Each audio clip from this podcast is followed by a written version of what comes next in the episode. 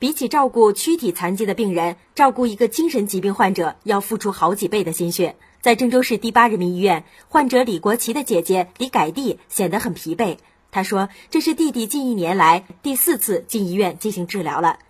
从小就是十来岁的都开始得病，去年都光住了三次。由于精神疾病怕受刺激，时常反复，家里有一个精神疾病患者，往往会拖垮整个家庭。”李改地说：“这些年弟弟治病花销很大，这次治疗多亏了慈善总会的救助。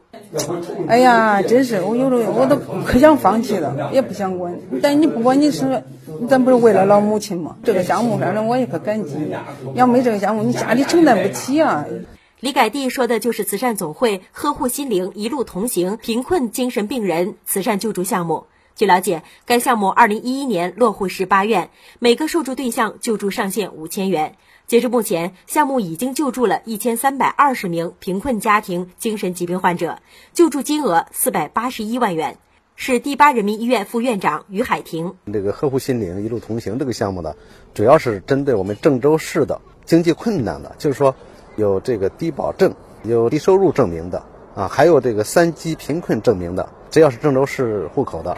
我们都可以给予救助。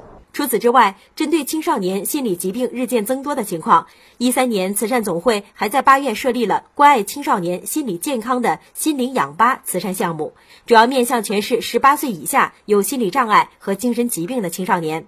据统计，目前已有三十三名青少年接受了项目救助。于海婷，我们开展这个项目的目的呢，就是说让有。